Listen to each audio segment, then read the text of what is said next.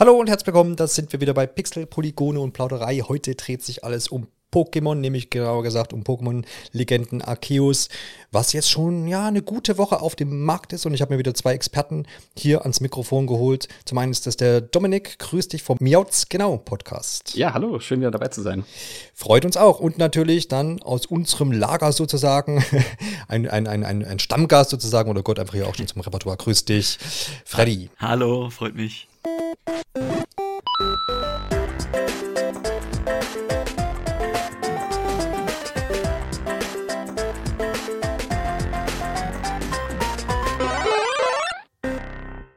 Da ist doch schon wieder ein neues Pokémon-Spiel erschienen, genauer gesagt am 28.01.2022.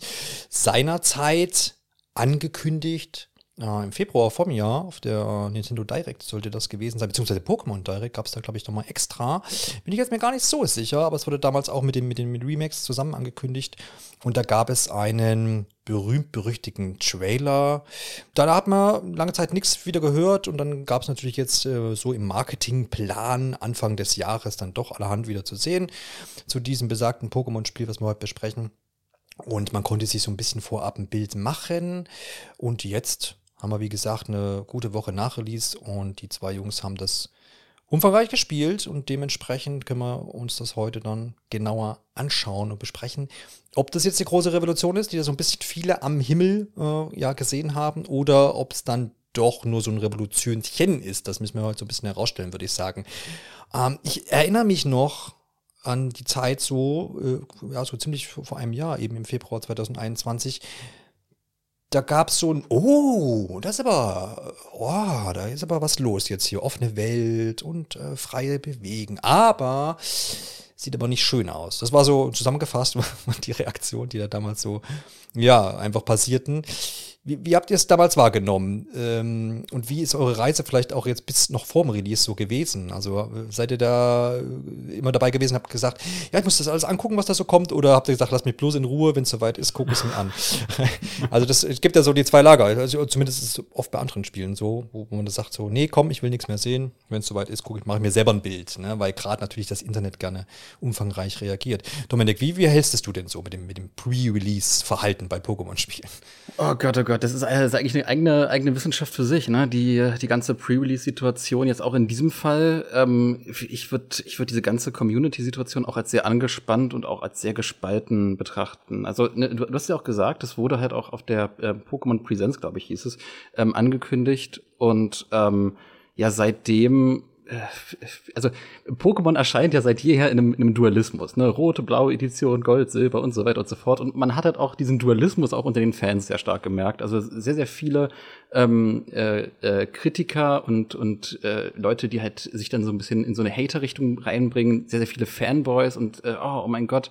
Also es ist, es ist sehr, sehr schwer und ich glaube, das wird von Release zu Release auch schwerer, so den einen Pokémon-Fan zu greifen. Und ich, ich glaube auch viel spielte auch mit rein, ähm, dass äh, Legends Arceus halt auch an, an die äh, Remakes, an die Cine-Remakes, die wir auch beim letzten Podcast, wo ich zu Gast war, besprochen hatten, so marketingtechnisch gekoppelt war und man auch nicht wusste, okay, wir haben jetzt diese originalgetreuen Remakes und wir haben jetzt Legends Arceus, was irgendwie was komplett Neues zu sein scheint, aber in einer Grafik irgendwie daherkommt, die dem einen gefällt, dem anderen eher nicht so. Also das ist, das ist so ein Moshpit, der dazu einlädt, irgendwie nahezu zu, äh, zu polarisieren. Das ist natürlich auch eine ungewohnte Situation für Pokémon-Anhänger. Das ja. ist einfach mal so was, was, was Neues da im Raum steht, man weiß gar nicht, was ja. man machen soll. Freddy, wie, wie ging es dir so im, im Vorhinein, äh, bevor das ganze Ding erschienen ist jetzt? Äh, ja, der Dominik hat, Dominik hat ja eben schon die ja besondere Situation bei der Enthüllung angesprochen, eben dass da gleichzeitig die zwei Remakes ähm, mit dem neuen Spiel eben angekündigt, in dem komplett neuen, eben mit Legends Arceus. Und ähm, ja, es war auch so ein bisschen äh, seltsam von der Marketingkampagne, beziehungsweise es hat sich seltsam angefühlt, finde ich. Ähm, dass eben natürlich, ähm, bevor dann die Sinnoh-Remakes rauskamen, die natürlich ähm, vorwiegend beworben wurden. Und dann äh, zu dem Zeitpunkt eigentlich relativ wenig an Infos zu äh, Pokémon Legends Arceus kam. Und äh, dann, nachdem die Sinnoh Remakes erschienen sind, da wurde das Ganze dann wieder angekurbelt. Ähm, Das heißt, äh, ja, so zwischendrin habe ich das auch ehrlich gesagt ein bisschen aus den Augen verloren. Äh, obwohl ich es bei der Enthüllung eigentlich sehr, sehr interessant fand. Ähm, und eben auch dieser Wechsel zu mal was wirklich Neuem für die Hauptreihe. Ähm, und ja, insofern äh, kam das dann irgendwie so ganz geballt auf einmal wieder. Und ja, deswegen war ich ganz gespannt dann drauf. Ja, du bist anscheinend auch nicht der Einzige gewesen, denn man hat jetzt vor ein paar Tagen am 4. Februar bekannt gegeben, dass bereits 6,5 Millionen Spieler da aktiv sind. Ja, und das, sind, das ist ja nicht mal eine ganze Woche gewesen letztendlich. Von daher, doch ein bisschen, bisschen mehr. Also eigentlich ziemlich genau eine Woche. Doch, doch, genau, stimmt.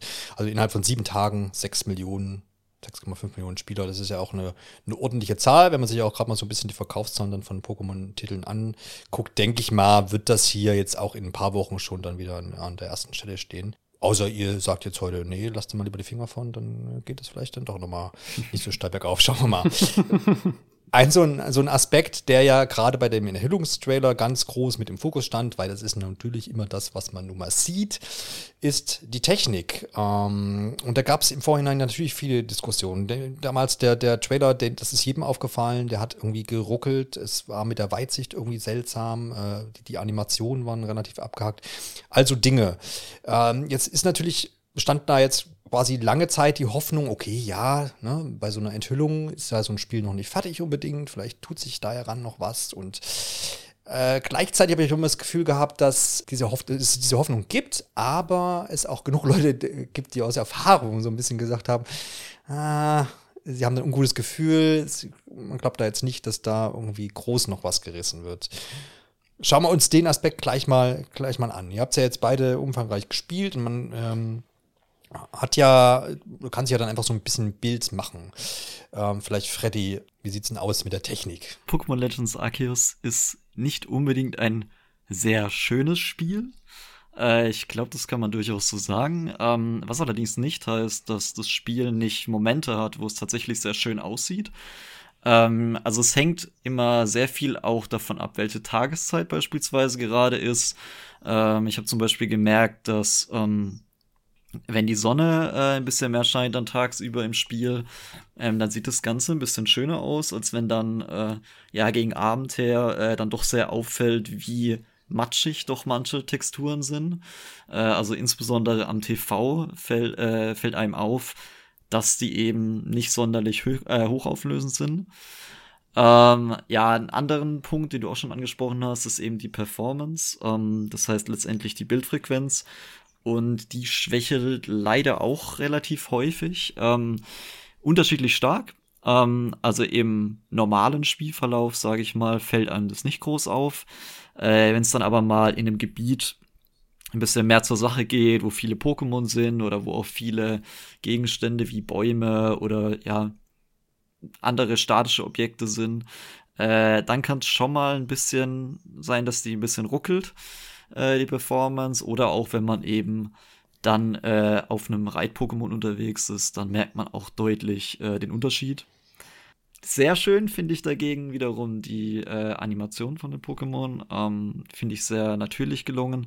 Und ich bin auch ein ganz großer Fan vom Soundtrack, der für mich so eine Mischung ist aus äh, Legend of Zelda Breath of the Wild und ähm, anderen Pokémon-Spielen, besonders äh, von den Remakes. Das hast du doch gut zusammengefasst. Das interessiert mich natürlich, wie, wie Dominik das alles so wahrgenommen hat. Wir haben ja jetzt schon rausgehört, da gibt es dann doch schon ähm, Schwächen, die eigentlich ja, wo, man jetzt, wo ich mich jetzt hinstellen würde mal und sagen, sage, naja, Moment, Jahr 2022. Wir haben ganz andere Spiele auch schon auf der Switch gesehen. Also man kann also dieses jetzt von wegen, ja, es ist halt die Switch, die schwächelt halt jetzt und so, deswegen geht das alles nicht. Ich glaube, dass diese Ausrede kann man ja hier jetzt leider nicht anbringen oder kann der Entwickler in dem Fall jetzt nicht anbringen. Ähm, weil wie gesagt, so, so ein Monster Hunter zum Beispiel, ne, das äh, ist auch, wenn man das vielleicht so ein bisschen so ähnlich einordnen würde, das sieht besser aus oder ist auf jeden Fall performanter. Und da kann man sicherlich auch noch zahlreiche andere Spiele mit an, anführen. Ähm, wie schlimm war es für dich jetzt? Ist das für dich, wo, du, wo du sagst, oh, oh, Gott, da musstest du dich jetzt ein bisschen durchzwingen? Hättest du es dir schöner gewünscht? Ähm, wie, wie so deine Gefühlslage in Sachen Technik? Also natürlich ist, ist da halt noch massiv Luft nach oben. Ähm, aber nichtsdestotrotz auch so im, im Spielverlauf, im Flow, im, im Eintauchen in die Welt und so weiter tut das also meinem Empfinden nach dem Ganzen keinen Abbruch. Ähm, es, es sind vereinzelte Momente, wo es halt wirklich arg auffällt.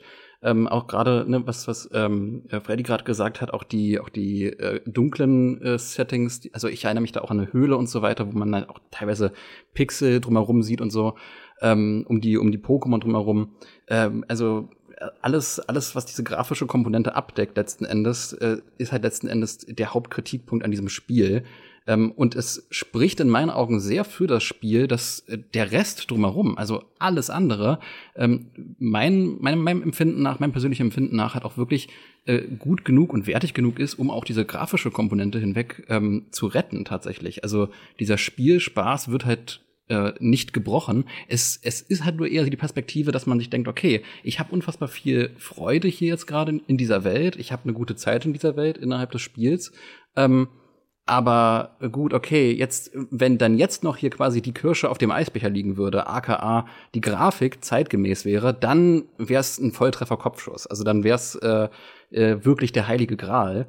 Ähm, diese, diese grafische Komponente, finde ich, muss man, glaube ich, auch so ein bisschen in den Kontext von dem einordnen, was Game Freak zuvor mit Pokémon Schwert und Schild äh, gemacht hat. Und dass Pokémon-Spiele, und jetzt höre ich mich, glaube ich, an wie jemand, der, der das sehr, sehr stark verteidigt, aber ich finde diese Einordnung in den Kontext sehr wichtig.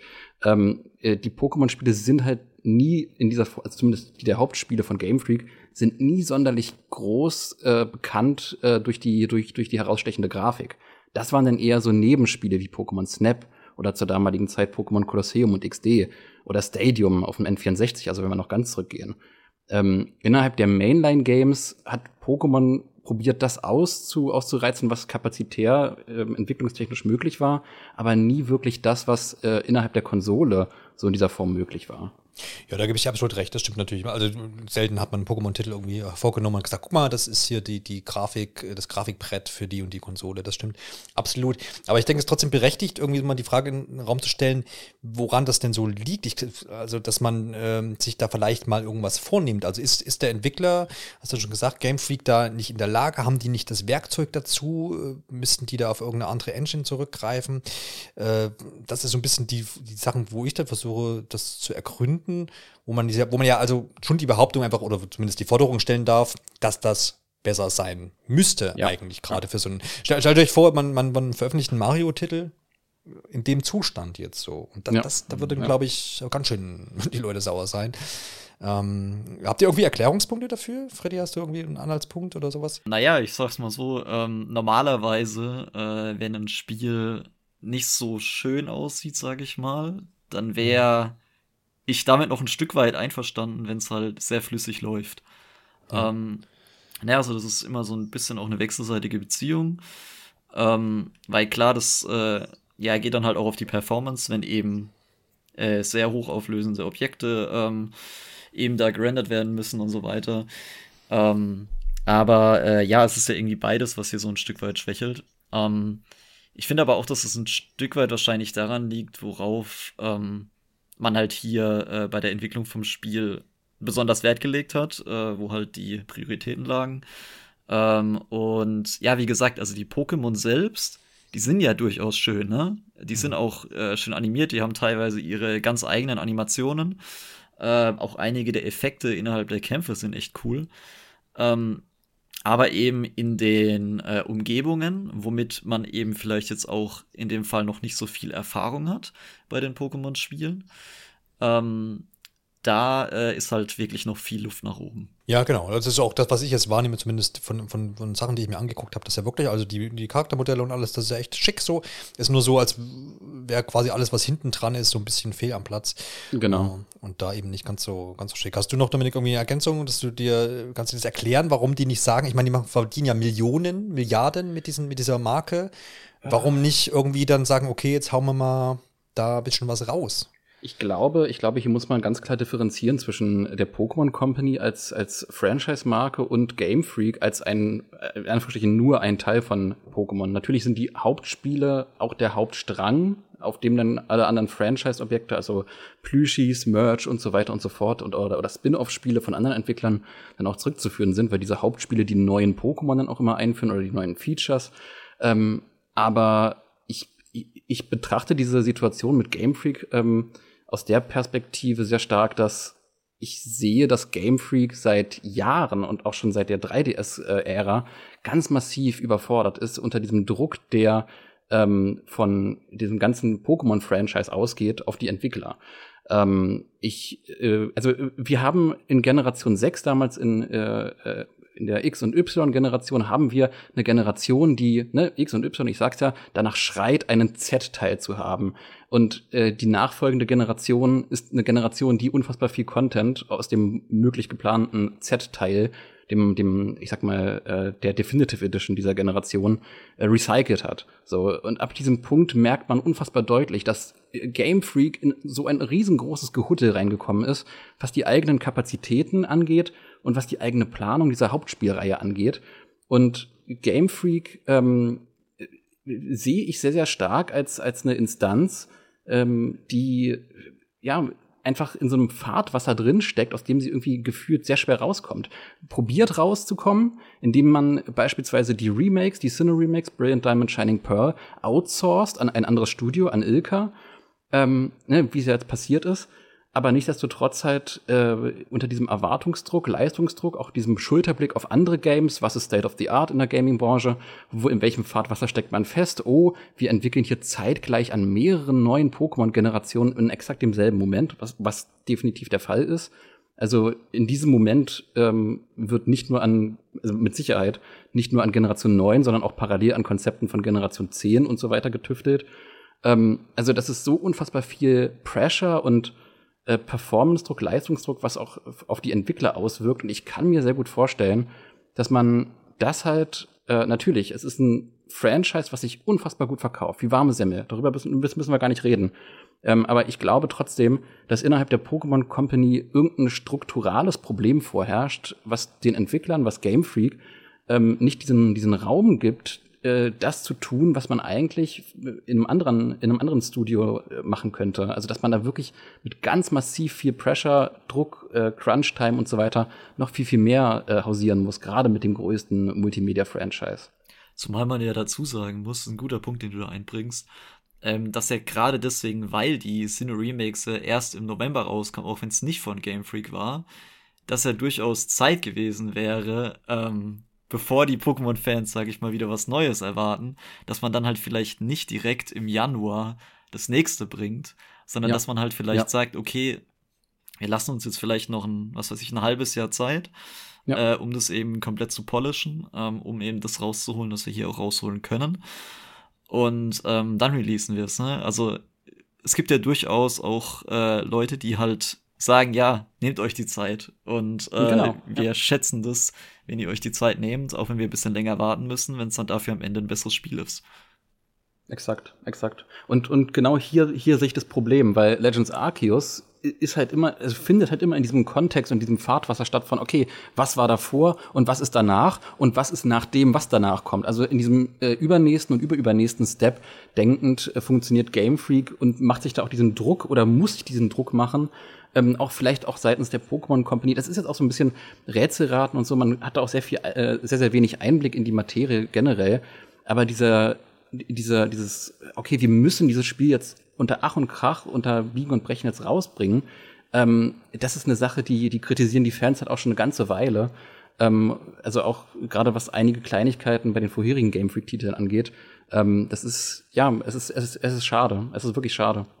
Ja, ist die Frage auch äh, wahrscheinlich, wie viel Druck Nintendo da selber ausübt. Ne? Die haben ja natürlich auch ihre Vorstellungen, wann da die Spiele dann ja, genau. irgendwo mit eingetaktet werden sollen. Und äh, ja, kann nachvollziehen, was ihr sagt, so, dass äh, natürlich so ein bisschen mehr Zeit dem Ganzen natürlich auch helfen würde. Gerade, ich habe es ja vorhin auch angerissen, man weiß ja, dass mehr möglich gewesen wäre. Ja, also ist, wie gesagt nicht das Ding, dass man sagt, okay, die kratzen da jetzt irgendwie schon an der Leistungsfähigkeit der Konsole. Es geht halt nicht anders, sondern man weiß ja eben, dass da noch was gegangen wäre. Ja, interessant vielleicht, ich weiß nicht, wie man das so immer einordnen kann, aber das, ähm, die Teamgröße, also Angestellten haben die knapp 170 Personen, das ist der Stand August 2021 und ich versuche das immer irgendwie dann zu vergleichen mit diesen großen Riesenteams bei Ubisoft oder bei anderen riesen, riesigen Publishern, wo man, wo man dann irgendwie, keine Ahnung, 500 Leute bis 1000 irgendwie an irgendwelchen Spielen sitzen hat, die natürlich auch viel größer sind. Ähm, aber ich weiß nicht, ob das dann auch so eine, so eine Kennziffer dafür ist. Wahrscheinlich eher nicht, sondern es ist das, was vielleicht Dominik gesagt hat, der, wo, wo vielleicht so ein bisschen strukturelles Problem herrscht. Vielleicht ja auch irgendwie ja, ein technisches Problem, wo man sagt, okay, man müsste da vielleicht jetzt äh, auf irgendeine performantere Engine oder irgendwas wechseln. Ich weiß es nicht. Dazu steckt man einfach wirklich zu wenig drin. Ich ähm, finde, wir haben schon viel zu viel jetzt über den Aspekt Technik gesprochen, aber natürlich, er ist, ist, ist, das, er ist das große Ding im Raum gewesen, so ist es einfach. Und ähm, wir könnten jetzt sagen, okay, Schluss für heute, denn die, es ist nicht so schön, das Spiel, aber ich weiß ja, schon von euch beiden, dass ihr doch einigermaßen begeistert seid. Und es, die 6,5 Millionen Menschen da, die schon spielen, die werden sich ja auch nicht irren. Und man liest ja auch hier und dort wirklich Positives über dieses Spiel. Und es soll ja auch immer Gameplay und Story vor der Grafik gehen und so ist es auch hier und heute. Und deswegen bin ich gespannt, was ihr jetzt zu berichten habt, was denn vielleicht das ist, was das Ganze dann doch wieder in den Hintergrund rückt und einfach dann der Spielspaß im Vordergrund stehen kann.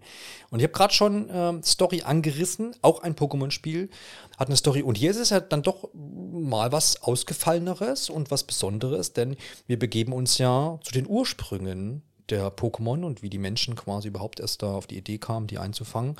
Freddy, was gibt's denn dazu noch genaues zu sagen? Also ja, diejenigen, die jetzt die Sinnoh-Remakes gespielt haben im November, die dürfen direkt wieder in die eigentlich gleiche Region äh, zurückkehren, nur eben zu einer anderen Zeit, ähm, wo die Region auch nicht äh, Sinnoh, sondern Hisui hieß.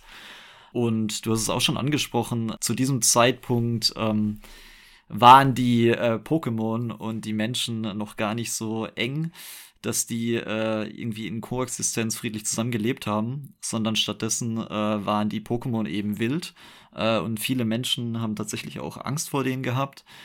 Und genau, man äh, wird dann praktisch in so einer Eröffnungssequenz in diese Region geschickt und findet sich dort wieder.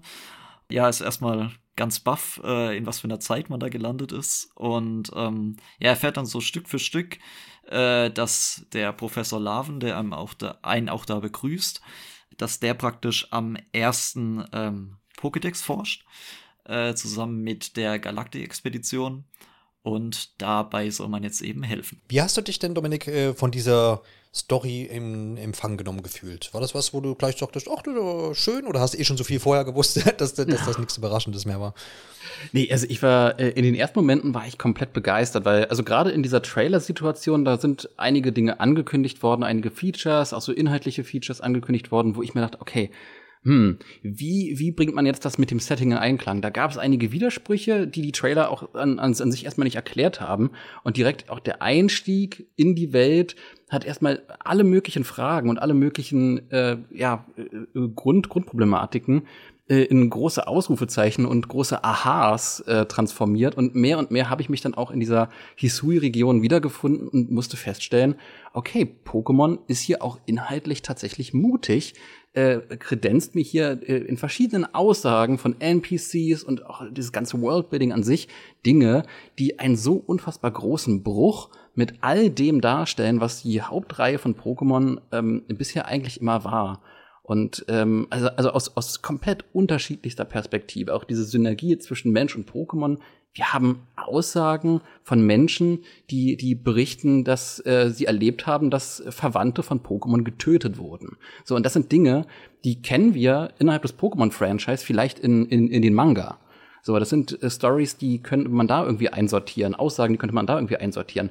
Das kennt man eventuell auch noch aus, aus, aus Pokédex-Einträgen von vergangenen Spielen, aber nie als aktiven Teil der Handlung. Da war eigentlich immer alles friedlich und, oh, wir sind ein Team, wir sind Freunde, wir müssen zusammenarbeiten. Und hier in dieser sehr wilden, urbanen Zeit, ähm, in dieser sehr, sehr frühen Zeit dieser Mensch-Pokémon-Synergie, hat man, hat man einfach alles auf den Kopf gestellt, was man bisher ähm, zu kennen geglaubte, beziehungsweise äh, als Pokémon-Fan halt eigentlich gewohnt war. Und mehr und mehr tastet man sich dann ran. Okay, wie funktioniert das, diese Mensch-Pokémon-Synergie? Und mehr und mehr wird man denn äh, von der Story hingeleitet, sich dann mit den Pokémon auseinanderzusetzen, anfänglich anzufreunden und so weiter. Also ich, dieses ganze Storytelling hat ein so unfassbar interessantes Pacing und, und, und ähm, so eine ganz charmante Art, dann auch mit dem zu spielen, was man weiß, so was in der Zukunft passiert und wie diese Synergie sich verhält zwischen den Pokémon und den Menschen. Aber ähm, in diesem Status quo oder eben halt nicht Status quo, wie es dort ist, ist es halt so, so ungewohnt. Es ist keine Ahnung, es fühlt sich bekannt und gleichzeitig unbekannt an und das macht es sehr, sehr spannend. Ja, ist auf jeden Fall natürlich immer, eine gute Sache, wenn man quasi so ein bisschen Origin-mäßig anfängt ja. und das Ganze von, von, von Grund auf so neu erzählt. Sind denn auch so mh, mm, für, für Pokémon-Kenner, werden denn da schon irgendwie so ein bisschen äh, Punkte gesetzt, wo man denkt, ah ja, okay, da wird vielleicht später mal in dem und dem Teil dann das draus oder ist das draus geworden, je nachdem, wie, wie rum man das dann formuliert. Also wird so ein bisschen auch vorgesät quasi, was man vielleicht schon geerntet hat. Wenn ihr wisst, was ich meinte. Ja, ja, definitiv, definitiv. Ja. Also, äh, also auch, auch, ich glaube, äh, also korrigiere mich da gerade, äh, Fredi, aber ich glaube, ähm, die, die, äh, gerade diese Ver Verwandtschaften, gerade die Verwandtschaften zu Charakteren, die man in der Zukunft kennt, das ist so, glaube ich, das größte, der, der größte Aspekt, oder?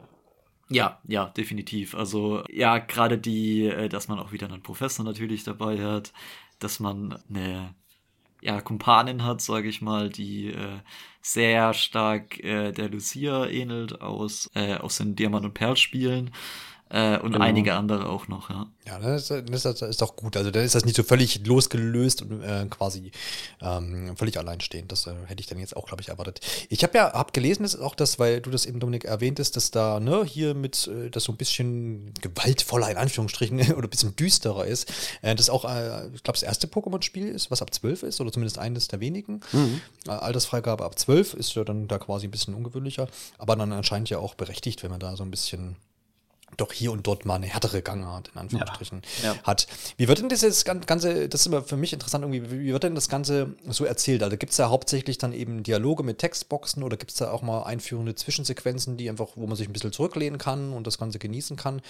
Reddy, wie wird das Ganze so dargeboten, diese ganze Story, die ja doch anscheinend ganz interessant zu sein scheint. Also gerade am Anfang, äh, ja, man kennt es aus solchen Spielen, dass eben äh, am Anfang recht viel auch äh, eingewiesen wird, dass man vieles an Infos kriegt, wie jetzt dies und jenes funktioniert. Also am Anfang hat man schon recht viele ähm, Textboxen, die man eben durchklickt. Ähm, was gut ist, dass die äh, Story halt interessant ist, weil sonst würde sich das ziemlich zäh spielen. Ähm, aber ja, später hat man dann durchaus auch mal äh, so ein paar Zwischensequenzen, die auch schön anzusehen sind. Ähm, genau. Aber es ist jetzt keine riesige filmische Inszenation. Der nee, das würde ich jetzt Inszenierung. nicht sagen. Ja, ja, okay, alles klar. Sehr schön. Ähm, jetzt, jetzt stand ja lange Zeit im Raum und ich glaube, das müssen wir auch gleich mal beseitigen, dass das jetzt ein Open World äh, Pokémon-Spiel ist. Das ist es ja nicht. Wie, wie ist es denn dann zu verordnen, dass wir das vielleicht auch gleich ähm, geklärt haben? Es ist ähnlich, ich, ich weiß nicht, ob, ob, ob die Zuhörerinnen und Zuhörer ähm, das, das Spiel Guild Wars kennen, das, das original alte Guild Wars. Ähm, falls ja, es ist, es ist relativ ähnlich wie dort. Dort hat man halt auch so instanzierte Bereiche, die innerhalb von sich selbst so open worldig äh, daherkommen, aber halt nicht wirklich open world sind. Also man hat sein Basislager, man hat sein, ähm, sein Dorf quasi, von dem man aufbricht, runterbricht in verschiedene instanzierte Bereiche. Innerhalb dieser Bereiche hat man relativ viele Freiheiten. Ne? Man, kann, man kann auf dem Wasser schwimmen mit seinem Pokémon, was man dann äh, als Reit-Pokémon freischaltet oder als, als Flug-Pokémon unterwegs sein. Ähm, man kann dort relativ viel und relativ frei sich, sich austoben innerhalb dieser Gebiete, aber halt eben nur in diesen Gebieten.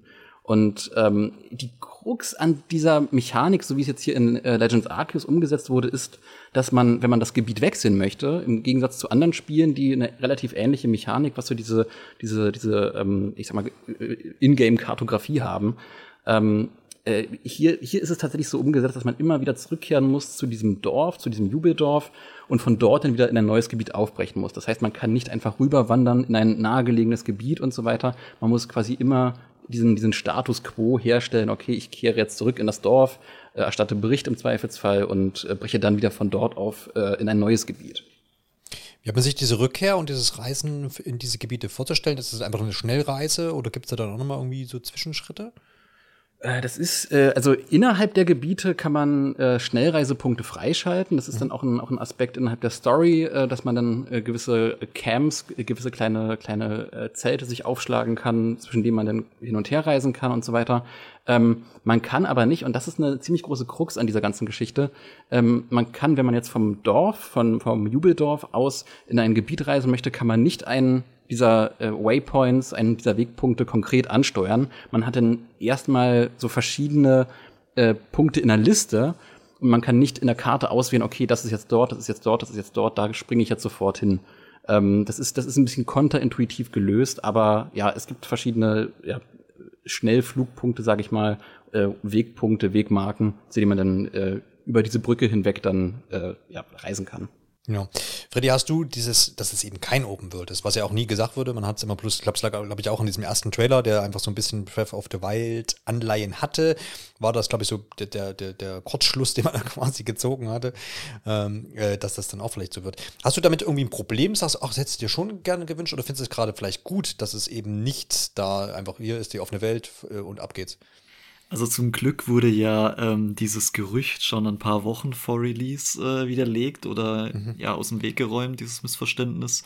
Äh, ich hatte tatsächlich nämlich ein bisschen Bammel, dass es Open World wäre, äh, weil dann hätte ich nämlich für die Performance echt ein bisschen schwarz gesehen. Ähm, aber ja, ich persönlich mag die Struktur, dass man eben diese Basis hat, zu der man immer wieder zurückkehrt, wo man dann auch immer wieder was Neues zu tun hat. Ähm, mich persönlich hat das auch sehr eben an Monster Hunter erinnert ähm, eine Reihe, die ich eben auch sehr gern spiele. Ähm, und ja, auch hier, dass man direkt dann am äh, Ausgang vom Lager, bevor man dann aufbricht, noch seine Kiste hat, wo man halt Items rausnehmen kann und wieder ablegen kann. Ähm, und dass man diese Basislager hat und so weiter. Das hat mich alles sehr an Monster Hunter erinnert, aber auf eine sehr positive Art und Weise. Und ähm, ja, ich finde, eben einfach diese, immer wieder diese Rückkehr, ähm, zu schauen, was man Neues freigeschaltet hat, was man Neues machen kann und dann halt in eine neue ähm, Region aufzubrechen, finde ich persönlich sehr motivierend. Ja, das ist auch das, was ich, glaube ich, so, so, hier und dort gehört habe, dass eigentlich alle so ein bisschen aufgearbeitet haben, dass es eben nicht dieses große Open-World-Ding ist, was vielleicht dann auch, ähm, ja, dann nicht, nicht so gut ausgegangen wäre. Ihr habt ja schon jetzt ein, zwei Mal erwähnt, dass es so eine Art Hub gibt, das Jubeldorf nennt sich das ganze Ding. Ähm, und Freddy, du hast schon angeschnitten, da gibt es anscheinend Kisten. Was gibt es denn sonst noch zu tun, außer vielleicht seine Items da zu organisieren in diesem, in dieser Hub-Welt? und wie hat man sich, wie groß ist das? Und äh, beschreib mal ein bisschen, was da los ist. Ja, also es ist eine äh, ja, für damalige, damalige Verhältnisse äh, vielleicht sogar relativ große ähm, Örtlichkeit. Man hat eben da verschiedene äh, Geschäfte, wo man beispielsweise, und das ist durchaus was, äh, was, was, wo dann später noch relativ viel freigeschaltet wird, wo man verschiedene Frisuren ähm, auswählen kann, wo man äh, sich mit neuen äh, Kleidungsstücken einkleiden kann. Da kann man zum Beispiel dann an einen Karate-Anzug anziehen, man kann aber auch irgendwie so traditionelle japanische Kleidung anziehen. Äh, Gibt es ganz viele Möglichkeiten, was ja durchaus auch nicht unbedingt äh, komplett Pokémon-typisch ist. Und es gibt eben auch noch äh, viele, viele Nebenquests, von denen manche sehr, sehr spannend sind, manche weniger spannend und eher so auf das, ja, fang mal irgendwie drei Pokémon von dem Typ. Und man hat eben auch noch die Galaktik-Expedition da, die ihren Stützpunkt dort hat. Und genau darauf kommen wir aber wahrscheinlich dann gleich auch nochmal zu sprechen. Wie hast du dich im, im, im Jubeldorf, was ist das eigentlich für ein Name, Dominik? Ja. Auch, okay, hat das, hat das irgendwie erklärt? Oder? Ja, also, also, also innerhalb des Spiels wird es nicht erklärt, aber ja. wir findige Sinnoh-Füchse aus der zukünftigen Sinnoh-Region äh, können natürlich ableiten, hey, äh, Jubeldorf, ne? wir kennen Jubelstadt. Ne? Mhm. In der tiefen Vergangenheit wurde dieses Dorf wohl gegründet. Äh, es scheint sich dann später in Sinnoh als eine große Stadt ähm, entwickelt zu haben. Äh, generell strotzt dann auch die Straßen äh, voller Referenzen innerhalb von Jubeldorf auf, auf andere Städte in Sirno, die wir später kennen. Ja, und ja, schon, ja. Das, das, das Dorf selbst ist, ähm, ich, ich, hab, ich weiß gar nicht mehr, wo ich das beschrieben habe, aber irgendwo habe ich äh, gesagt gehabt, dass ähm, Jubeldorf oder durch Jubeldorf, durch diese Interaktion mit den Dorfbewohnern dort und auch mit den Pokémon, die man den Dorfbewohnern dann gibt und die man dann auch dort im Dorf nach wie vor sieht, man hat auch so dieses Eintauchen in die Pokémon-Welt ganz deutlich äh, zum ersten Mal so in dieser Form spürbar hat in einem Haupt Hauptreihenspiel. Also man hat so Veränderungen, man hat diese Quests, die man äh, erledigt, die halt auch wirklich was bewirken, äh, Felder, die man äh, erweitern kann. Ne? Da gibt es auch so einen, äh, so, einen, so einen Bauern, der halt seine Felder hat und so. Man gibt dem ein Pokémon und wenn man dem das Pokémon gibt, dann erweitert sich da das Feld und das Pokémon hilft ihm dann da irgendwie auf dem, auf dem Acker. Und man hat so diesen, dieses Eintauchen, dieses lebendige, organische Eintauchen in die Pokémon-Welt innerhalb dieses Dorfes. Und das ist, also generell Jubeldorf ist ein sehr, sehr spezieller Ort, den man so in dieser Form halt auch als, als Stadt, als, auch als Hub tatsächlich, was es ja auch in Pokémon-Spielen teilweise ebenfalls gab, in einer ähnlichen, also jetzt nicht so wie in Jubeldorf, aber für die äh, anderen Pokémon-Spiele gab es halt auch immer so große Hauptstädte, Ballungszentren und so weiter, wo man sich gerne aufgehalten hat. Ähm, so in dieser Form, wie es Jubeldorf jetzt hier vorgemacht hat und so lebendig äh, innerhalb der Pokémon-Welt, war es noch nie. Und das ist, das ist wirklich, das ist wirklich magisch irgendwie. Ja, ich, ich finde, ein Aspekt, wo das besonders auffällt, oder wo es zumindest mir besonders aufgefallen ist, ist der Unterschied, ähm, dass es eben jetzt statt den PC-Boxen, wo man normalerweise ja seine Pokémon lagert, äh, eben hier hm, die mhm, Pokémon-Weide ja. gibt. Ähm, wo man seine Pokémon praktisch in Obhut gibt und dann eben auch sieht, wie die da auf dem Feld rumlaufen. Und das ist einfach, ja, wie du schon sagst, es ist deutlich natürlicher, es fühlt sich irgendwie echter und irgendwie auch nahbarer an, ähm, als eben in den äh, anderen Spielen zuvor. Ja, das klingt auf jeden Fall interessant. Ich kann das ja auch dann nur so dieses, ne, ab in die Kiste und dann ist es weg und dann hat man es eigentlich so ein bisschen auch aus den Augen und aus dem hm. Sinn verloren wahrscheinlich. Ja. Ähm, und ist eigentlich nur so ein Menüpunkt. Ja, dann ist, klingt das ja doch schon mal äh, wesentlich interessanter. Ihr habt noch so ein bisschen die, den Charakter angesch angeschnitten, der hätte ich vielleicht noch eine Rückfrage zu. Man äh, kann, kann sich den ja, glaube ich, so ein bisschen frei gestalten und wie Freddy jetzt erwähnt hat, anscheinend auch im Laufe des Spiels immer mal noch mal ein bisschen anpassen. Ich weiß nicht, was für eine Rolle der eigene Spielcharakter so in der Pokémon-Reihe Reihe für eine Bedeutung hat, aber ist, ist, ist, hat die sich hier auch irgendwie verändert? Also ist man so ein bisschen mehr identifiziert mit dem Charakter?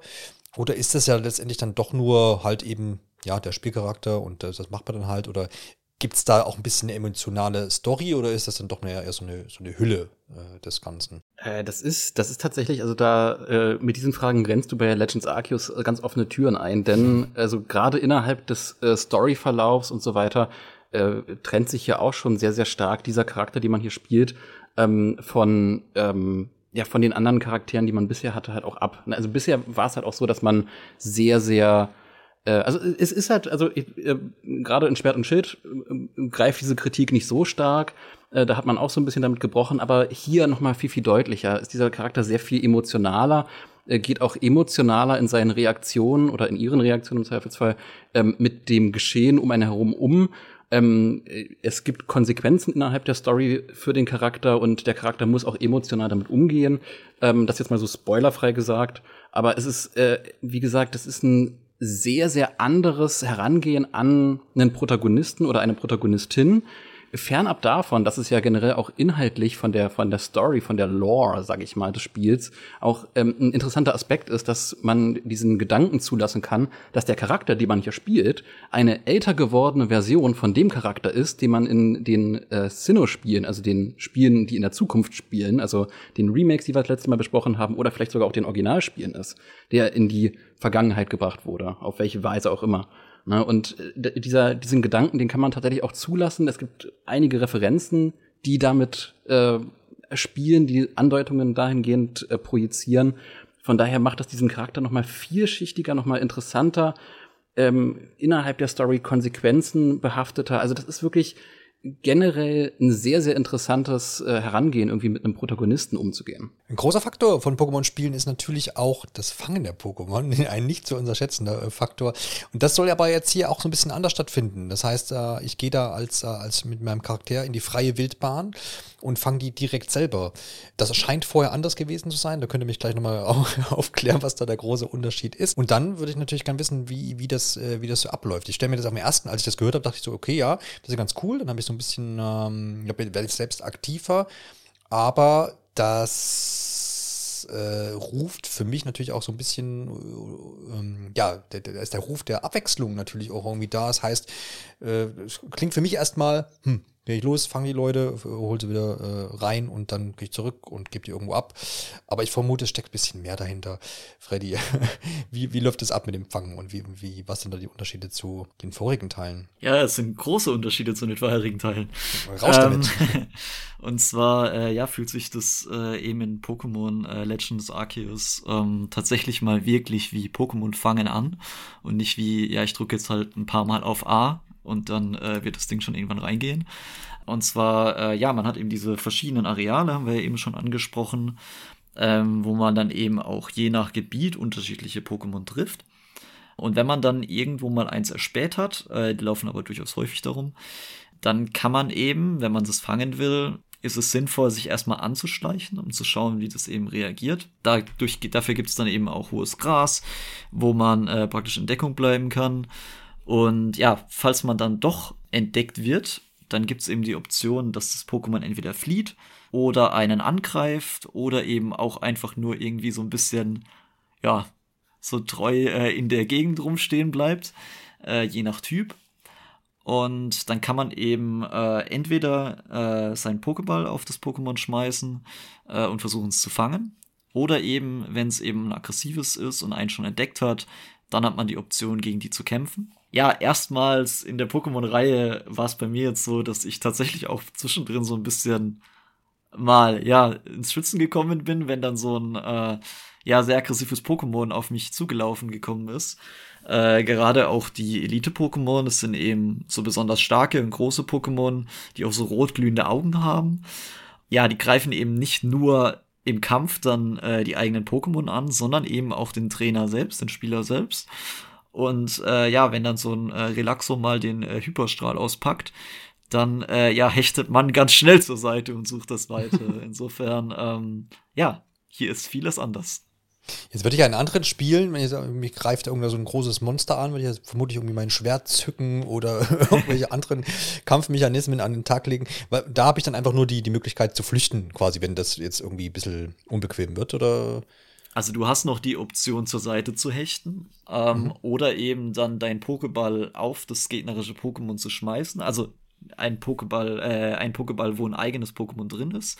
Du kannst praktisch dann ähm, in äh, so einem kleinen Abschnitt im äh, Bildschirm dann per Tastendruck wechseln zwischen, okay, ich will einen leeren Pokéball schmeißen, um es zu fangen, oder ich will eins meiner eigenen Pokémon schmeißen, um es eben zu bekämpfen und kannst das dann machen, um eben nicht dann selbst drauf zu gehen. Und die Trefferquote, also das, das Werfen, äh, wenn der Pokéball da ankommt, dann ist das immer gleich gefangen oder gibt es da dann auch nochmal irgendwelche welche Abwägungen, die da zu treffen sind, beziehungsweise irgendwelche Werte, die da dann erzählen? Oder? Also gibt es definitiv. Es gibt beispielsweise vor allem bei diesen Elite-Pokémon, ähm, die sind natürlich besonders schwierig zu fangen. Die sind vor allem auch am Anfang, glaube ich, komplett unmöglich zu fangen, ähm, weil man eben selbst noch nicht auf einem entsprechenden äh, Level ist, ähm, weil man auch noch nicht bestimmte äh, Nahrung hat vielleicht, die man denen zuschmeißen kann, weil man die nämlich auch mit bestimmter Nahrung äh, locken kann und es eben dadurch erleichtern kann. Spielt halt auch noch sowas eine Rolle, wie haben die einen schon entdeckt? Ähm, aber es ist jetzt nicht so, dass du komplett eindeutig eine Prozentzahl siehst, aber du hast so ein kleines Symbol über den, über den Pokémon drüber, wenn du gerade einen Pokéball in der Hand hast, wo du siehst, okay, es ist sehr wahrscheinlich, es ist äh, praktisch komplett unmöglich oder es ist so, ja, 50-50, sage ich mal. Also das ist dann in der entsprechenden Farbe mit so einem Pokéball angezeigt, äh, wie gut du deine Chancen da einschätzen kannst. Okay, man muss den Joy-Con vermutlich nicht nach vorne werfen. Zum Glück nicht, aber äh, ja? ein bisschen versteckt tatsächlich im Menü, aber glücklicherweise wird auch der äh, Gyrosensor unterstützt. Das heißt, ähm, man kann da eben das durchaus auch nutzen, um das ein bisschen äh, ja natürlicher zu fangen und nicht mit dem Stick da so äh, ja rumzufuchteln, äh, beziehungsweise mhm. man kann das dann halt auch per Tastendruck anvisieren. Aber äh, ganz schön ist es auch, dass hier eben der Gyrosensor unterstützt wird. Haben sie optional zumindest dann noch mit zur Verfügung. Sehr schön. Wie hast du das Fangen wahrgenommen, Dominik? War das für dich auch äh, was, was völlig Neues, was du total genossen hast? Wie, wie, wie, wie schwer wiegt das so im Gesamtspiel, in der Gesamtspielerfahrung?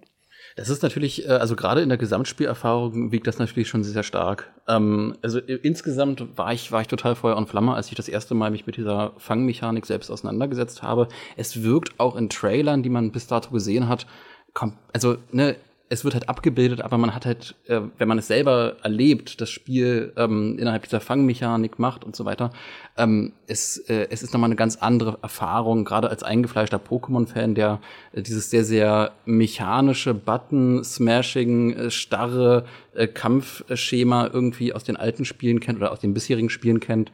Ähm, äh, da ist das eine absolute Revolution jetzt hier quasi diesen Spieß umzudrehen, dass man im Zweifelsfall auch selber ne, nicht ins hohe Gras geht, wo sich Pokémon verstecken, sondern sich selbst im hohen Gras vor den Pokémon versteckt und ähm, dort dann quasi halt auch systematisch den Pokémon auflauert, ne, bis man seine Chance wittert. Gerade bei Elite-Pokémon, da habe ich auch unfassbar viel Zeit rein, rein investiert, ähm, äh, den richtigen Moment mit den Pokebällen zu finden, mit den Schwerbällen zu finden, um dann ähm, äh, hinterrücks das Pokémon zu überrumpeln und auch sehr viel äh, sehr viele Versuche da gelassen. Also es ist, es ist eine, eine Revolution, hier an diesem Grundfundament zu rütteln und diese Revolution funktioniert in meinen Augen sehr, sehr gut und ähm, schafft auch eine gewisse Langzeitmotivation tatsächlich. Also auch gerade was so dieses Thema ne, Elite-Pokémon, Handen, äh, den Pokédex vervollständigen, ähm, aber halt auch so Dinge wie Shiny-Handen und so weiter angeht, also schillernde Pokémon in einer anderen Farbgebung. Ähm, das ist, das ist unfassbar unfassbar angenehm, sich dann hier einfach wirklich auch so in diese Mechanik der Welt, äh, die angeboten wird, äh, ja, rein, reinfallen zu lassen und einfach das Spiel so in dieser Form zu genießen. Ist auch ein, finde ich, interessanter Punkt, den du anbringst mit den ähm, Trailern, dass es da halt irgendwie anders gewirkt hat. Ich fand nämlich persönlich auch, dass es in den Trailern sehr, sehr statisch, sehr steif gewirkt mhm. hat, ähm, wie man da in der Gegend rumzieht und dann äh, rumzieht und dann die Pokémon fängt.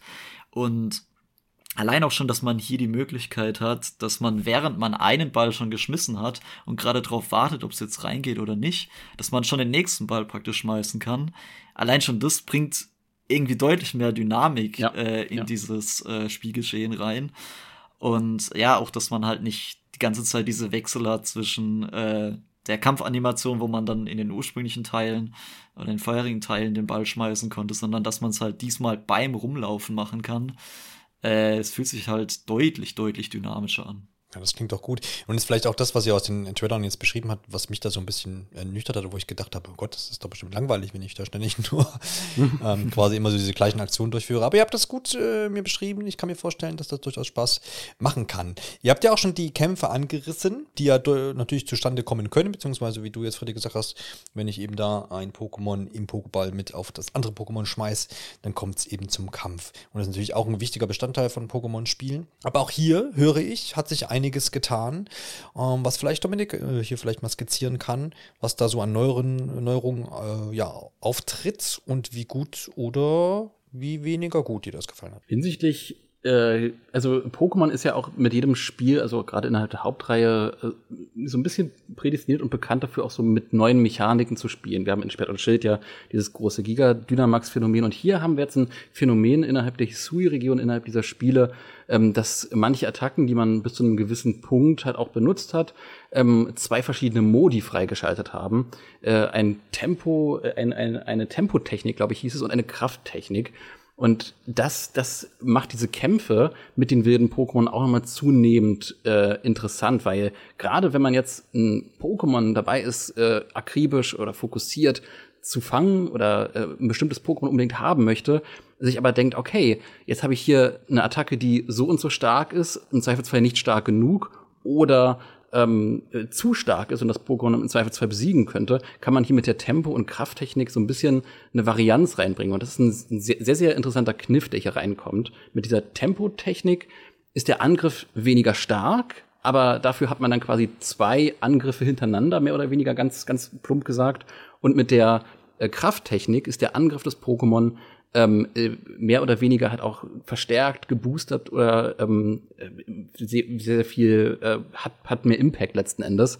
Aber dafür verliert man dann einen, einen Zug. Einen, es ist ja immer noch rundenbasiert und da kann dann der Gegner quasi ein zweites Mal reingrätschen. Und es bringt nochmal so eine ganz andere taktische Dynamik, auch gerade wenn man Pokémon fangen will, wie gesagt. Das ist ein sehr, sehr interessanter Kniff, den man hier geht. Wie herausfordernd fandst du das Ganze, Freddy? Du hast ja vorhin schon mal so ein bisschen andeuten lassen, dass äh, du auch mal hier und da ins Schwitzen gekommen bist, beim Fangen zum Beispiel. Wie sieht es bei den Kämpfen da aus? Ähm, ja, es sind tatsächlich auch gerade die Kämpfe, die teilweise wirklich äh, sehr fordernd sind, ähm, weil die Kämpfe diesmal auch relativ kurz grundsätzlich sind, in dem Sinne, dass ähm, die äh, Pokémon, auf die man trifft, gerade in einem neuen Areal, was man vielleicht gerade erst freigeschaltet hat, eben auch ziemlich, ziemlich stark sind. Äh, das heißt, wenn man da irgendwie keinen entsprechenden Konter vom Typ dabei hat, dann kann es halt durchaus auch sein, dass das eben jedes einzelne Pokémon von einem in einem, in einer Attacke halt niedermacht. Ja, da kann es durchaus sein, dass man dann schnell auch mal äh, ohnmächtig wird. Was ich persönlich dann wiederum ziemlich leicht, fast zu leicht fand, waren die paar, in Anführungszeichen, Trainerkämpfe. Das heißt dann nicht wirklich Trainer, aber die Menschen mit ihren Pokémon-Begleitern, gegen die man kämpft, die waren teilweise ziemlich leicht. Aber wenn man auf äh, wilde Pokémon getroffen ist und gerade auch so bei diesen Elite-Pokémon, die waren schon teilweise wirklich stark. Das heißt, da ist auch so ein bisschen eine Mischung zwischen, ja, wie du schon beschrieben hast, vielleicht dann doch gewohnt leichtes, aber dann eben doch auch herausfordernd. Aber das ist doch auch schon, dass, dass man da auch auf jeden Fall Entwicklung feststellen kann. Wie ist es dir, Dominik, gegangen? Bist du da auf, auf Freddys Seite oder sagst du, nö, ach, das ist mir immer noch alles zu leicht? nee, also auf jeden Fall gerade die Elite-Pokémon, äh, die sind eine sehr große Herausforderung denn im Zweifelsfall. Ich glaube aber tatsächlich, die größten Herausforderungen sind die Kämpfe gegen die Königs-Pokémon. Ich weiß nicht, ob wir dieses Thema schon, schon anschnacken wollen, aber Absolut. da wird ja auch noch mal eine ganz andere Form von äh, Kampfmechanik äh, in, innerhalb dieses Spiels repräsentiert. Können wir gerne, können wir gerne drauf eingehen. Ich weiß nur so viel, dass das ja letztendlich so ist. Das, kann man das so ein bisschen als Bosskampf äh, mm betiteln? Schon, ne? Ja. Äh, letzten Endes ähm, ist, es, ist es ein Kampf in Echtzeit. Also man hat verschiedene ähm, Goodies für das Pokémon, verschiedene Snacks für das Pokémon. Äh, je nach Pokémon ist das unterschiedlich, ähm, die dann als Ruhegaben funktionieren, die man auf das Pokémon wirft, um es zu besänftigen. Der Aufhänger ist, dass das, also diese, diese Boss-Pokémon, diese Königs-Pokémon in Rage geraten sind. Ne? Das ist halt auch in die Story eingewoben. Diese Boss-Pokémon, es gibt da fünf an der Zahl, meine ich, ähm, äh, sind, sind in Rage verfallen und sind dann quasi auch eine Bedrohung für die um, umliegenden Pokémon, aber halt auch für die Menschen und man muss sie beruhigen, man muss diese Ruhegaben auf die Pokémon werfen. Und das ist tatsächlich sehr, sehr viel, ähm, äh, auch, auch, auch, keine Ahnung, es hat, es hat mich sehr an, an dynamische Kampfsysteme wie Kingdom Hearts zum Beispiel erinnert, wo man dann halt auch in äh, sehr, sehr dynamischen Bosskämpfen und so weiter dann halt auch immer diesen ähm, AOE-Effekten, diesen Attacken ausweichen musste. Es hat sehr viel Fingerspitzengefühl gefordert, da dann auch teilweise den, also gerade so ab Boss 3, 4 und 5 wurde es dann halt schon sehr, sehr knackig ähm, diesen, diesen Angriffen der Pokémon auszuweichen. Ne? Da wird auch sehr viel damit gespielt, dass man selber ja als Trainer oder Trainerin von den Attacken getroffen werden kann und dann ausgenockt wird. Ähm, das, ist, das ist eine ganz andere Herangehensweise an, an einen Pokémon-Kampf tatsächlich. Zwischendrin kann man dann auch noch switchen, wenn man die Pokémon auch, also diese Boss-Pokémon in so einen Modus äh, gebracht hat, dass sie so ein bisschen paralysiert oder gestunt oder betäubt sind, also so ein bisschen ihrer eigenen Macht so überwältigt wurden ähm, dass man dann auch innerhalb dieses Kampfes auf diesen klassischen Pokémon-Kampf zurückswitcht, wo man dann auch den äh, Tempo, die, äh, diesen, diese Tempotechnik und die Krafttechnik hat. Aber innerhalb dieses, dieses Kampfes und dieses Kampfgeschehens ist es sehr viel als Trainer einfach diesen Angriffen ausweichen, das Pokémon bis zu einem gewissen Punkt überrumpeln. Das hat sehr viel, es hat mich sehr an Kingdom Hearts tatsächlich erinnert. Okay, ja, äh, interessante Parallele. Äh, Freddy, was hat's denn mit den ähm, auf sich? Was, warum? Also äh, Dominik hat es ja schon beschrieben, dass die so ein bisschen äh, paralysiert sind, äh, befallen sind. Was, was äh, habe ich denn davon, wenn ich die aber dann trotzdem wieder besänftige? Was äh, ist das so innerhalb des Spiels, Spielfortschritts? Was äh, bewirkt das? Genau, also es ist im Prinzip, ähm, wie Dominik schon gesagt hat, halt in die Story ähm, mit der Story verflochten. Das heißt, es ist praktisch der letzte große Kampf äh, von einem Gebiet, bevor es dann eben weitergeht. Und äh, ja, gerade zu Beginn ist eben natürlich auch nicht klar, äh, wieso die jetzt überhaupt in Rage geraten sind, äh, was es damit auf sich hat. Ja, auch, dass man, äh, ja, ich will jetzt nicht zu viel spoilern, aber auch, was es dann noch mit den anderen äh, Phänomenen zu tun hat äh, im Raum-Zeitgefüge. Und ja, das ist äh, am Anfang noch so ein bisschen Rätselraten. Ja, gerade am Ende macht es dann durchaus Sinn macht deswegen auch Spaß, da äh, ja eben mitzuraten, äh, wenn es dann in der Story die ganze Zeit weitergeht.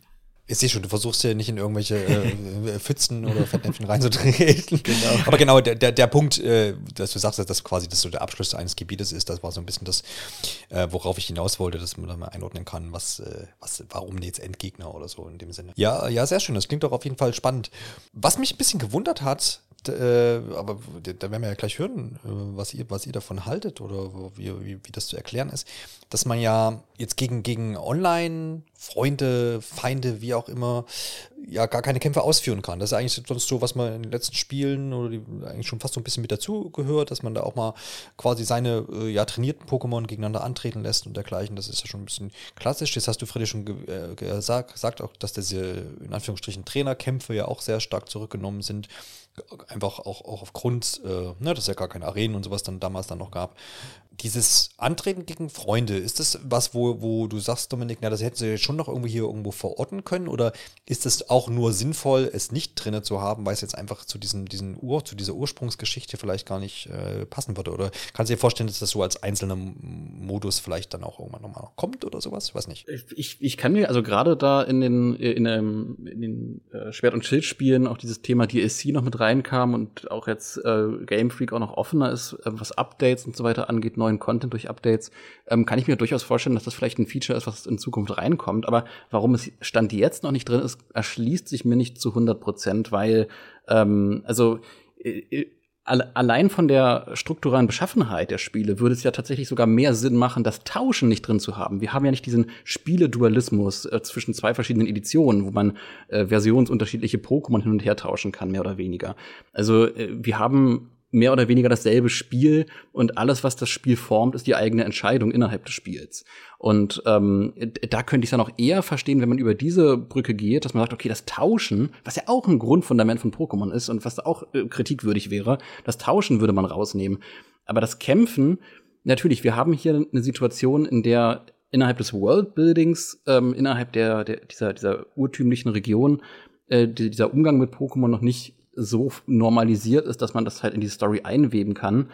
Aber diese, diese Online-Features, dieses Tauschen und Kämpfen, das war ja auch nie wirklich so Teil der, der effektiven Story von einem Pokémon-Spiel. Also ähm, an der Stelle, wo man sich hinstellen kann und sagen kann, okay, ich kann mit irgendjemandem äh, an, am anderen Ende äh, Deutschlands irgendwie ein Pokémon tauschen, ähm, kann man sich halt auch hinstellen und sagen, okay, wir machen hier diesen Kampf. Zumal ja auch ich glaube sogar neben, neben der Dame, die einem das Tauschfeature anbietet, auch so ein großer Kampfplatz ist.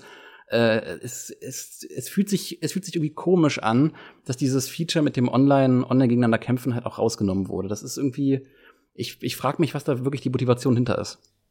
Es klingt hier nach Mutmaßung, dass hier vielleicht was gekürzt wurde oder einfach noch nicht fertig war. was ist dein Gefühl, Freddy? Ist es was, was äh, vielleicht dem, dem, Schnibbeltisch hier zum Opfer gefallen ist? Gute Frage. Also, wie gesagt, vielleicht ist es auch irgendwie Long-Term-Strategie, dass äh, mhm. man sagt, das soll irgendwann später noch per DLC oder auch per, ähm, per kostenlosen DLC ja vielleicht auch dann äh, hoffentlich nachkommen. Aber ja, äh, also wie Dominik schon gesagt hat, irgendwie ist wäre schon trotzdem ganz cool, es drin zu haben. Ähm, auch wenn ich persönlich es nie so viel genutzt habe, das jetzt gegen andere Trainer zu kämpfen. Aber ja auch gerade deswegen, weil ja ähm, bei den, ich sag mal, professionellen oder ein bisschen kompetitiveren ähm, Pokémon-Trainern, äh, dass ja da auch durchaus gängig ist, dass man halt äh, genauer auf die Statuswerte schaut, dass man äh, sich Pokémon fängt und dann nur das dann äh, wirklich weiterentwickelt, was eben die besten Statuswerte hat. Und da man hier das ja sowieso eigentlich hat, dass man eben zigtausend Pokémon gefühlt fängt, ähm, würde das eigentlich da auch sogar super reinpassen. Insofern, ja, ist mir auch ein bisschen ein Rätsel. Äh, der einzige Punkt ist halt wirklich das mit der Story, dass es da vielleicht auch nicht so super jetzt reingepasst hat, weil eben Kämpfe eine kleinere Rolle hier spielen. Aber ja, wäre trotzdem schön gewesen, es drin zu haben. Ja, vielleicht ist es tatsächlich so, dass es einfach noch dann mal irgendwann nachgereicht wird, kann ich mir auch ganz gut vorstellen. Ob es so ist, wie du hoffst, dass das dann auch kostenloses Update ist, muss man dann mal schauen. Das, äh, das, das wird sich noch herausstellen. Äh, hier steht auf der offiziellen Spielseite Spieleranzahl 1 bis 2. Also irgendwie scheint man ja noch was machen zu können mit einem lokal Anwesenden. Äh, was ist da los? Na, wahrscheinlich referenziert das das Tauschen, ne? Das, das, mhm. äh, keine Ahnung. Das äh, wird wohl das eine sein und das andere, was ja noch ähm, möglich ist, ist, dass wenn man selbst, äh, also dass wenn man ohnmächtig wird äh, innerhalb des Spiels bei der Erkundung, dass man da eben auch einige äh, Gegenstände verlieren kann. Ich habe mich da selbst zweimal drüber geärgert und die auch ähm, leider tatsächlich selbst nicht wieder so ähm, wiederfinden kann. Ähm, alleine, sondern äh, die können dann von anderen Spielern online praktisch gefunden werden und abgegeben werden und die erhalten dann dafür so einen kleinen Finderlohn, wofür man dann äh, auch sich nochmal Items äh, kaufen kann, wenn man da eine gewisse Anzahl von hat. Ich glaube, die Anbindung an Pokémon Home und all das Gleiche, das wird auch noch folgen. Ne? Ich glaube, das ist wieder mal der Status, äh, wo man jetzt sagen muss, funktioniert noch nicht, kommt aber dann. Zumindest war jetzt, was ich das, was, ich gelesen habe. Aber ich denke mal, da habt ihr jetzt auch nicht groß Fokus drauf gelegt, euch äh, diese ganze Datenbank-Sache anzuschauen, oder? Naja, was, was, was Home angeht, da bin ich ja auch so ein kleiner Spezi. Also ich bin ja auch, ich weiß ja nicht, wie es dir geht, Freddy, aber äh, äh, äh, hortest du Pokémon und sammelst du deinen Living Decks zusammen, deinen lebendigen Pokédex in Pokémon Home? Nein. oh Gott. Ja, ich, ich, ich bin halt so ein, so ein Kandidat. Ich habe ja auch noch teilweise Pokémon von äh, Colosseum und XD, also von den GameCube-Spielen, noch in dem aktuellen Pokémon Home. Mhm. Und ich bin da auch wirklich, ich habe da ein eigenes Sortiersystem mir entwickelt und so. Also richtig crazy. ähm, aber ich, ich, ich harre da sehr tatsächlich diesem, äh, diesem Update, was Pokémon Home angeht, entgegen. Aber auch, was die ähm, Sinnoh-Remakes, die, die äh, Strahlender Diamant und Leuchtende Perle Games angeht, äh, wo wir immer noch ebenfalls kein äh, Update bekommen ja. haben zu Home. Also da, was Home angeht, da ist immer noch so ein ganz großes Fragezeichen über allem. Ja, okay, weil, weil ich erinnere mich an, der Episode, was du gerade eben auch gesagt hast, haben wir auch schon drüber gesprochen, dass das dann noch kommen wird, aber es ist anscheinend immer noch nicht geschehen bei den Remakes. Okay, alles klar. Ja, wer weiß, was da vielleicht dann die Taktik ist oder woran es liegt, weiß man vielleicht auch nicht. Ja, aber vielleicht entwickelt sich da dann noch was. Ich denke, wir haben so ziemlich alle Bereiche äh, besprochen und jetzt gilt es natürlich wieder am Ende, äh, äh, ja, gegen, gegen Ende so einer Besprechung natürlich so ein bisschen zu zu sagen, ja, für wen ist denn das Spiel was? Ist das jetzt gerade mit seiner Origin Story äh, für Leute was, die hier irgendwie mal einsteigen wollen in das ganze Thema? Vielleicht trifft es genau diese Leute.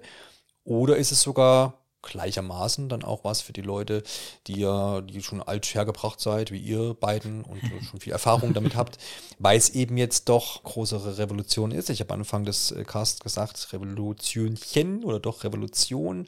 Wo, wo, wo pendelt sich denn ein, Freddy? Also es ist definitiv ein großer Schritt und zwar ja auch ein durchaus lang erwarteter großer Schritt, äh, mal in die Gegenwart, in die Moderne äh, beziehungsweise vor allem auch ähm, einfach dieses, ja, Spielprinzip, das sich ja schon etwas festgefahren hatte, auch wo es schwierig war, nochmal neue Ansätze zu finden, eben das nochmal von vornherein umzukrempeln.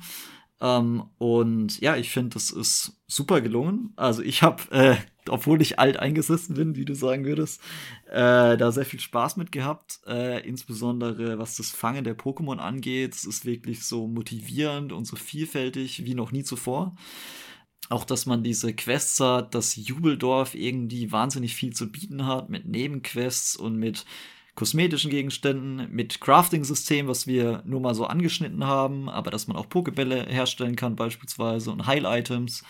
Ähm, das ist wirklich was, was mir wahnsinnig viel Spaß gemacht hat, wo ich auch finde, dass da ein guter Weg gefunden wurde, wie man eben die Pokémon-Reihe in die Moderne holt. Wir haben ja schon immer wieder das, das gute alte Breath of the Wild rausgezogen und ich mache es jetzt hier gar nicht, weil die Technik-Sache haben wir ja schon durch. Aber ähm, Breath of the Wild steht ja für die Zelda-Reihe an sich, für, für eben diesen Umbruch, den du jetzt auch so ein bisschen angerissen hast. Ne? Auf einer Skala von 1 bis Breath of the Wild, Dominik, ähm, wie groß ist jetzt hier die Revolution und der Umbruch für diese Pokémon-Reihe?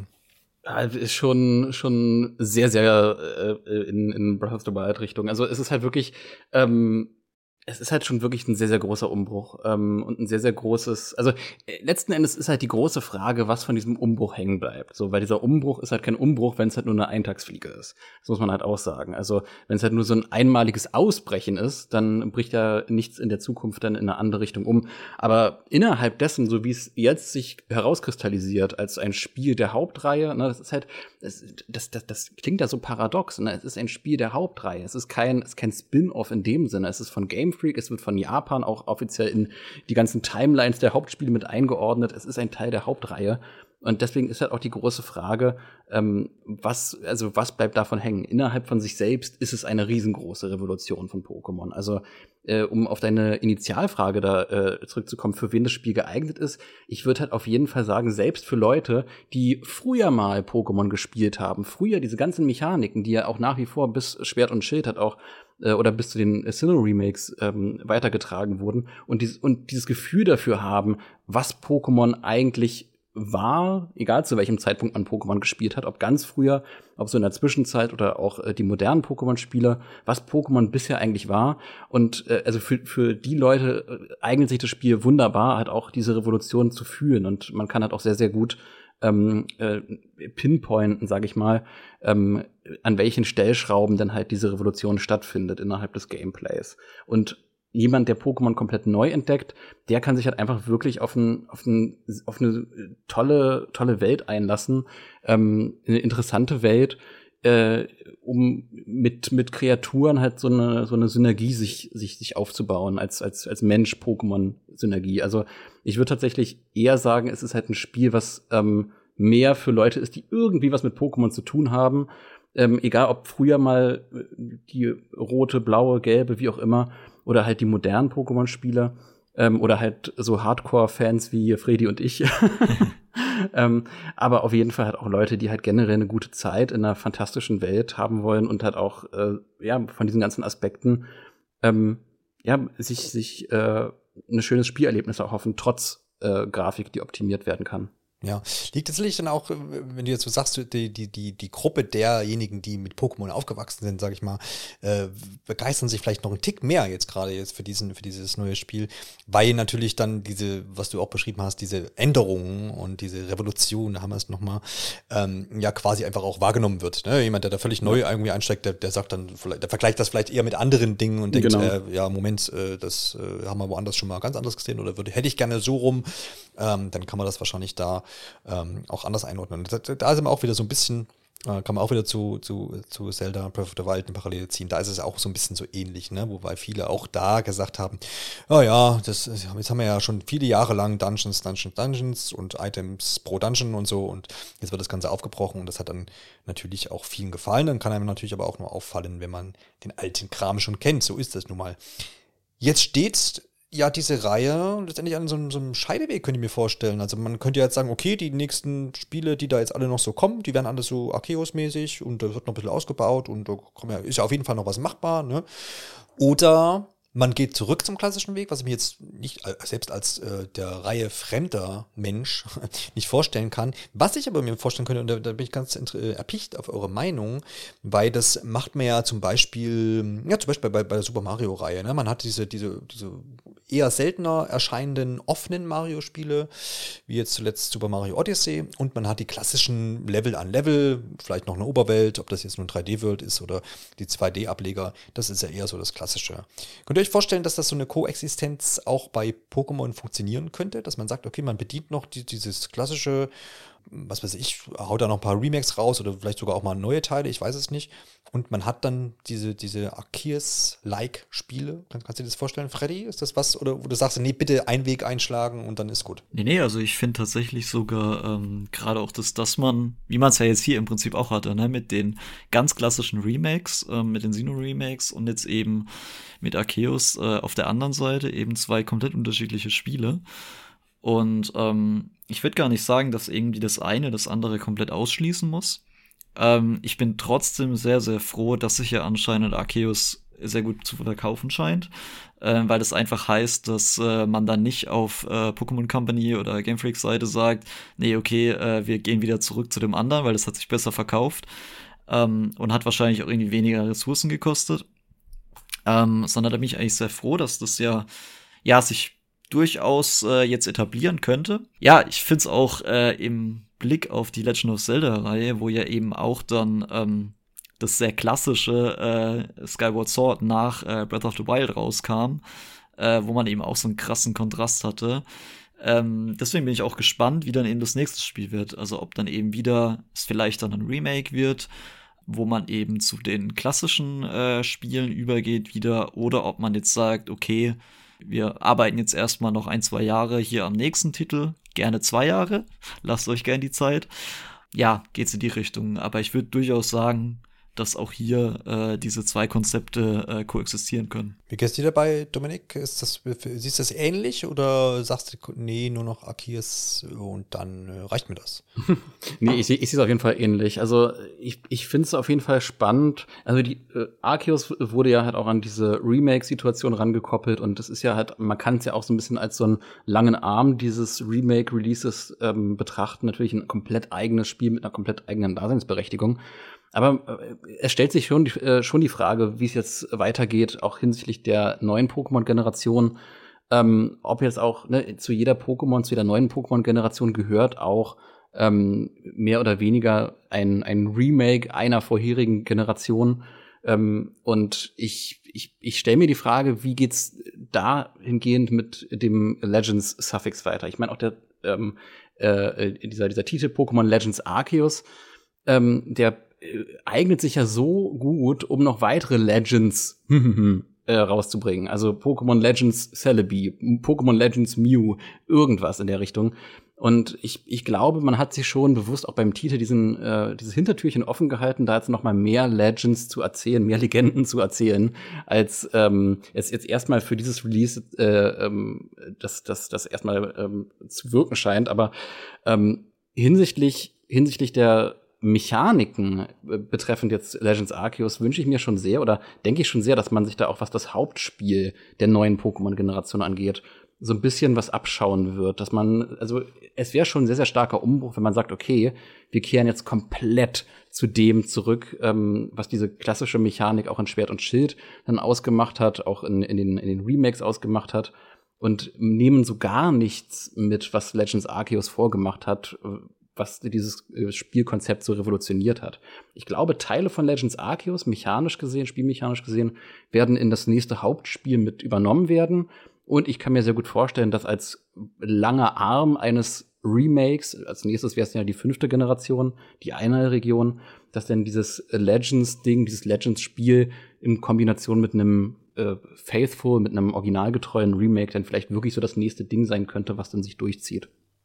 Ja, das sind doch, sind doch spannende Aussichten auf jeden Fall. Und es ist immer schön, wenn man so ein bisschen mutmaßen kann. Dann natürlich weiß man nicht, wie es ausgeht, aber es sind auf jeden Fall Wege, die ihr aufgezeichnet habt, die, die, die für mich so Sinn ergeben würden und wie es dann ausgeht, müssen wir natürlich gucken. Ist natürlich auch, äh, was ich cool finde, fände, oder zumindest irgendwie auch sinnvoll, wenn man natürlich jetzt Game Freak so ein bisschen, ähm, wie ihr auch schon angeschnitten habt, so ein bisschen Zeit gibt, um mal so ein bisschen das sacken zu lassen und zu gucken, was übernimmt man denn, wie geht man denn weiter, um das vielleicht auch dann eben noch zu perfektionieren und auch die letzten Meckerer quasi dann äh, stillzuhalten halten und dann wirklich auch mal zum perfekten Pokémon-Spiel zu gelangen. Das wäre ja natürlich wünschenswert und dass man eben alle, alle, anderen Ressourcen, die für was weiß ich, irgendwelche Remakes und dergleichen nötig sind, dass man die das, dass man das dann eben auch auslagert, man, wie man es ja jetzt auch beim letzten Remake auch getan hat. Das heißt, dass man da so ein bisschen sich vielleicht auch breiter aufstellen kann, was jetzt die Entwicklerseite angeht. Äh, das, ich meine, da ist ja auch Nintendo bekannt für, das äh, macht man ja auch mit anderen Reihen schon, äh, dass man das dann immer hier und da mal ein bisschen auslagert und also diesem Hauptteam einfach so ein bisschen äh, Luft gibt, um sich zu entfalten. Das wäre doch hier sicherlich auch wünschenswert. Wünschenswert wäre es natürlich auch, äh, wenn ihr bei uns auf den sozialen Netzwerken vorbeischaut, bei Pixel, Polygone und Plauderei. Geht doch einfach auf www.pixelpolygoneplauderei.de, da findet ihr nämlich alles zentral, da findet ihr die alten Folgen und natürlich jetzt auch die aktuelle, die ihr schon hört, das wisst ihr dann schon, aber auch alle Links eben zu den äh, sozialen Netzwerken, die ich angesprochen habe. Schaut auch unbedingt mal bei Miauts genau vorbei. Der letzte Podcast, den du gemacht hast, Dominik, dürfte die Nummer 80 gewesen sein, zumindest zum jetzigen äh, Aufnahmezeitpunkt von Timelines und Livestreams. Ganz kurz, was, wie, wie, worum geht's in, in Folge 80? Oh Gott, das ist tatsächlich eine kleine, ein kleiner Exkurs so ins Interne. Da gehe ich auch so ein paar Hörermails durch. Ähm, das ist, das ist eher so ein bisschen äh, klein, intern, kuschelig. Das ist eigentlich, das ist witzigerweise keine wirklich repräsentative Folge für die. Ähm, dann, dann für, empfehle für, gerne andere. genau, also, also eigentlich, äh, ich, ich glaube, ein besserer Einstieg wäre die Folge davor. Da habe ich dann mit der, ich glaube, ich glaube, das, das war eine Generations-Besprechung, ne? Äh, wenn ich mich nicht ganz, ganz irre. Tell me why. Auf jeden Fall ein, ein Anime-Review, glaube ich. Und ähm, äh, und ich glaube auch die nächste Episode von Miauts, genau die 81, die wird auch nicht sonderlich repräsentativ, weil es auch ein Special sein wird, ein sehr langes Special. Also äh, Miauts genau neigt dazu zu eskalieren. ja, ich wollte gerade sagen, aber das ist also gerade für, für, die, für, die, für die Details und sowas ist das, glaube ja. ich, auf jeden Fall, ist das auf jeden Fall eine gute Sache. Während wir hier einfach nur oberflächliche Spielbesprechungen machen. Nein, kleiner Spaß natürlich. Ich danke dir auf jeden Fall abermals für die Zeit, Dominik. Danke für die Einladung. Hat mich sehr gefreut. Sehr gerne. Und natürlich, Freddy, auch abermals vielen Dank. Ja, danke auch an dich. Gerne, gerne. Und der letzte Dank, wie immer, an unsere Zuhörer. Wir freuen uns natürlich, wenn ihr uns auch positiv an der einen oder anderen Stelle bewerten könntet. Zum Beispiel auf Spotify ist das möglich mit vier oder fünf Sternen. Da freuen wir uns doch gerne und natürlich auch wie immer auf iTunes. In diesem Sinne hören wir uns natürlich auch schon wieder bald äh, wieder. Hier wird es im Februar sicherlich noch die eine oder andere Episode geben. Da stehen noch Spiele an, da stehen eventuell noch große Neuigkeiten aus dem Hause Nintendo an. Man munkelt, man munkelt und das heißt, es wird schon was zu besprechen geben. In diesem Sinne, macht's gut und bis bald. Bis bald. Ciao. Ciao, ciao.